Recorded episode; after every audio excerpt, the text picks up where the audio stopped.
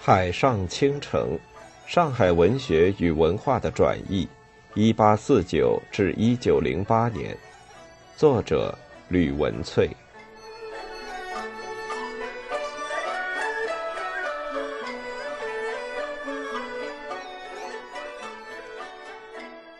三，内塑自我的地方想象，洋场才子与海上文学。生活中处处可见的新文明物件，屡屡在文人笔下构成有别以往的上海书写，也让我们不难理解新溪闲谈的译者，也是《申报》创馆时期的总编与主笔之一蒋芷香，会用租界区北路上双套车来比喻小说中英国乡镇附身常驾的双轮马车。小说中日后与家底反目成仇的挚友游和。最喜驾单吨马车，译者走笔至此，来夹一段仿效说书人口吻的文字。看官，你道什么叫单吨马车？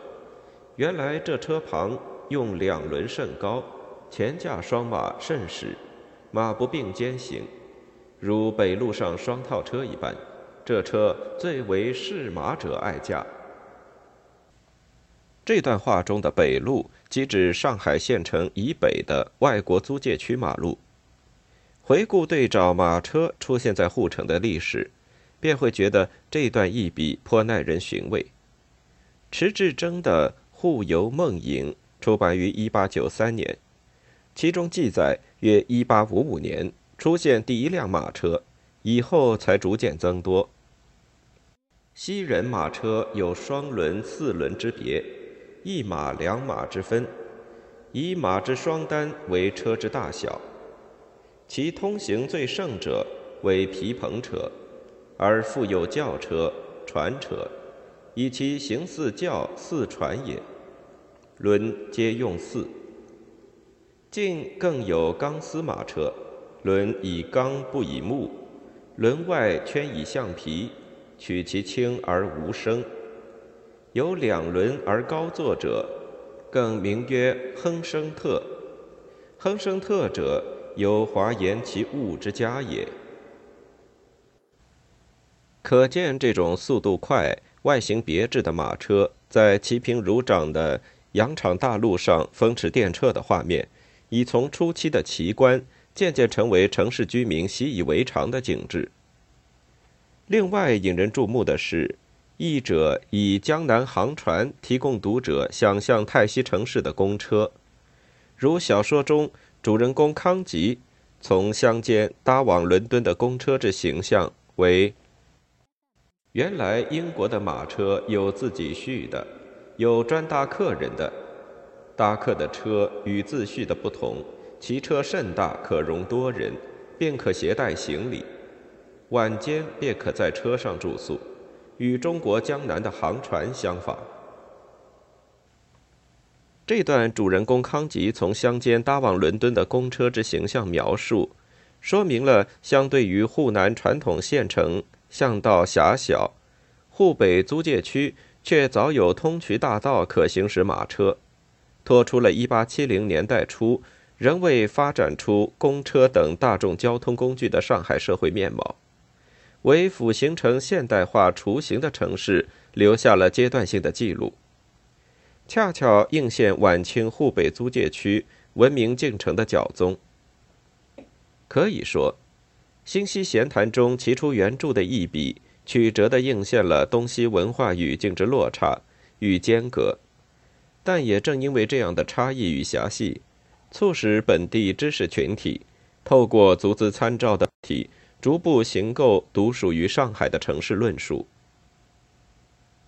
苏里夫特曾在《文学、文化产物与地方政治》一文中提出，地方性文学是一种创造与破坏共生互斥的力道拉锯协商后的产物，不断附着新意义的同时，也诱发了传统文化与保守力量的挺进。晚清上海报刊中的地景书写。特别是在早期大众传播媒体的生产与传播的过程，也必须透过累积性表意作用来观察，方能深入探析地方历史与文化记忆形成的过程。它不仅容纳了多元奇异的时空文本，也造就了新兴城市中更形复杂的交互影响。其中，日报读者也是潜在撰稿者的身份重叠现象，更主导了地方性文学的建构与生成。作为近代中国第一代报人的代表，新溪闲谈中译者蒋芷香，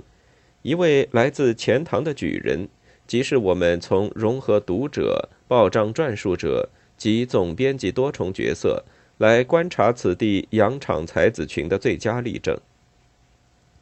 在他身上凸显出主导近代上海地方想象的重要族群，即为从江南文人转型为洋场才子的这群早期报人。他们往往从寄居沪上的在地经验出发。一方面记录了这个新兴国际港埠的蜕变轨迹，预告了近代上海学的兴起；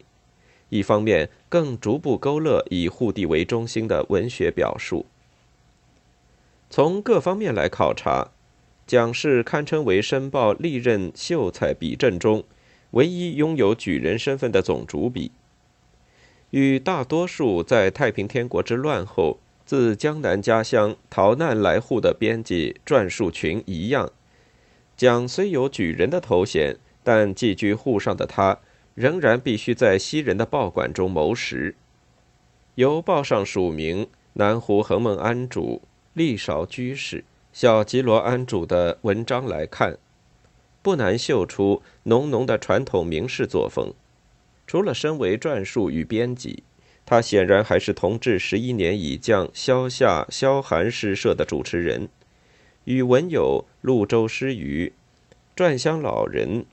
与喝茶山农的诗歌唱和，经常在报上第二、第三版占据显目的篇幅。雅集的吟咏主题还包括交换彼此珍藏的诗文集，比如蒋氏。藏有前民国初名士钱穆斋的诗集，往往在体察文集中晚明名士归顺清朝之复杂心境的同时，从诗文中寄予个人既是扬长的矛盾心境，融合报人的新文明视域与旧文人吟风弄月的习性，也使恒梦安主的时事评论长短诗文透露出扬场才子的特殊风格。如学界公认，《申报》上出现的第一篇文学性诗歌，即是蒋芷香署名南湖恒梦安主的《关西人斗驰马歌》，记载了租界区西人赛马的激烈，围观群众的风靡，以传统诗词为近代中国境内初具规模的赛马赌马盛会留下鲜活的剪影。另外，身为杭州武陵人。蒋氏也经常在报上披露故乡的消息，比如《论杭州织造经书大案件》一篇头版社论，就记载了杭州一宗牵连四个家庭的复杂案件。值得注意的是，该篇文字在题目下署名“黎韶居士口述”，西陵下士拟稿，恒梦安主手录。篇末还有短跋。此稿由武陵游记申江所以维持轻易书写沉渊也，幸览者误以为不留余地而弃置之，幸甚。小基罗安主复跋。一人拥有多重名号，本是文人的习性，因此上面所列的李韶居士、西岭下士、恒梦安主与小基罗安主，极可能都是蒋芷香本人，但他强调。这篇文章之所以能将发生在杭州这件刑案的内情与冤屈和盘托出，乃因此稿由寄至申江，摆脱地方势力的牵制，方能具有舆论正义的展现。此中确已透露，身为申江第一大中文报主笔之沪地意识已逐渐明朗化。更有意思的是。隔了两周，《申报》又刊出一则与前文相关的续相关杭州织造经书案件，看得出是杭州本地人的投稿。文中大力驳斥前文的谬误诬陷，因为两文几乎对同一案件持针锋相对的意见，故文后有申报撰述为之作跋，并说明本馆以相隔纪遥，没由确知虚实，故两存之。以似深悉此事颠墨者论定云。再次强调申报馆的中立与公平，隐隐透露出报馆与编辑群面对舆论挑战公信力时的笃定，显示文人主笔已对报馆创造的舆论园地渐渐发展出信赖感。可见，申报这份销量可观的报纸，作为舆论公器，已初步成就了公共议题的讨论空间。这个言说空间，尽管与传统世人的立言模式大相径庭，但却已显现彼时供职报馆、畏惧报人自觉的文人群，逐渐萌生以护地历史与文化为中心的地方意识。种种内在外在的条件的萌芽与成熟，都有助于晚清上海这批洋场才子群在地认同的形构。在这种租界区媒体拥有相对自由的气氛之中，我们不难理解，属于深江知识圈的蒋志香，尽管也编辑举子应考的十亿参考书《文苑清华》，但第一卷《银环所记》中发表的观赏西人水族箱之娱乐国际，第二卷《人参生机灵机论》，即英国他东巨轮船颠簸。以及《长崎岛游记》三篇文章中，可看出，不管是记载东瀛之游的观感，或是屡屡摘录的泰西进士译文，都展现了不同于传统世人的世界观，为江南才子的上海在地化现象提供了重要的剖面。在世界图像与地方想象的交融下，同治十二年，也就是一八七三年。申报上两宗引发轩然大波的案件——周小大事件、杨月楼事件，更进一步展现申报在华人主笔与编辑群主导下，足以左右沪地舆论、社会风尚，甚至引发传统法律规章是否适用等公共议题的讨论。周小大乃是法租界奉仙台烟馆的女堂官。女扮男装与顾客畅扬游戏，后被巡丁识破捉拿。曾会审公界判定，周氏以女堂官低贱身份，竟假扮男子夜游市街，败坏风俗。判刑定狱后，还附加市街。女犯人游街示众时，观者如堵，堪称为1873年初沪上租界喧腾一时的刑案。此事在《申报》上更引发一系列的讨论。从正月初九日至二月初五日，共计有十数篇投稿与评论。苏松泰道甚至发布两次禁绝女堂官告示，以彻底矫正风。但毕竟此事发生在法租界区，不管是刑责与执法过程，西人的看法毕竟与华界相异。如《申报》正月十六日就有《一西字新报》一文，提及《西报》中认为周小大只是女扮男装，此案未免刑罚太重的评论。上海租界将复用女堂官事，以致又引发数篇评论，明租界区烟馆、茶楼雇用女堂官而经常有淫美拐卖或情色犯罪发生。乃藏污纳垢之贞洁，云云。这些新闻纸上的自由讨论，不仅展现地方想象之雏形，也触及公共意识的讨论。华洋杂处的外国租界区，是否容许逾越华人传统阶级礼法之事发生？大清律法的独立性如何在租界区遭遇挑战，并应之妥协？身为女性的性别弱势。是否是周小大成为牺牲品的主因？当红的热门话题不断从新闻纸上继续延烧。无论通过此案的杀鸡儆猴，女堂官是否依然在沪北租界公众娱乐场合中存在，但毫无疑问的，《申报》采取刊出读者来稿与炒热议题来提升阅报率的做法，已使它站稳脚跟，成为本地首屈一指的舆论公器，使市民读者参与公共政策讨论的风气逐渐形成。同一年年底爆发的杨月楼事件，在申报引起比周小大案更激烈的讨论。从十一月初四日起至十二月初四日，整整一个月，不妨称之为申报的杨月楼事件月。甚且因为两造争执不下，而促成了广东绅士创办《汇报》与《申报》互相别苗头的重大影响。杨月楼本是沪上菊坛著名的武生，号称“同光明陵十三绝”之一。因与广东香山商人妾生女韦阿宝互相爱慕，甚且论及婚嫁，将行婚配。但由于当时幽与昌皆为贱民之列，戏子与良家女子通婚为社会所不容的阶级观念，在结婚当天。女方族人与官府和租界当局串通，将杨月楼绑至上海县衙门，并对他严刑拷打，要使他从此瘫痪，永远无法登台。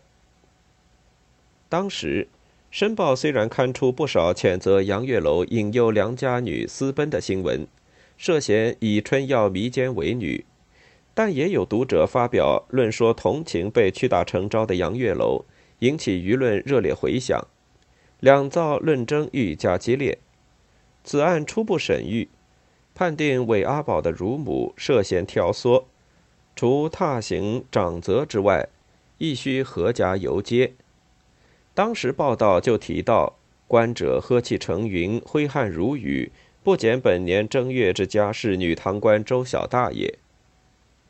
为此，本案案主为女生母韦王氏更羞愤而死。这些事件的冲击，除了引起禁止妇女看戏的评论之外，官方为了平息众议，也执行了查禁淫戏之令，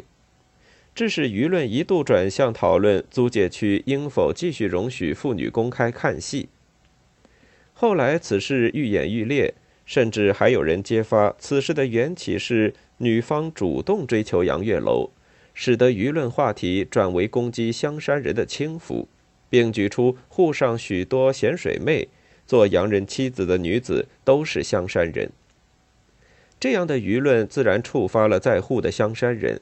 因此洋场一遇，不少原籍香山的洋行买办及官场中人发起抵制月刊购买申报的活动。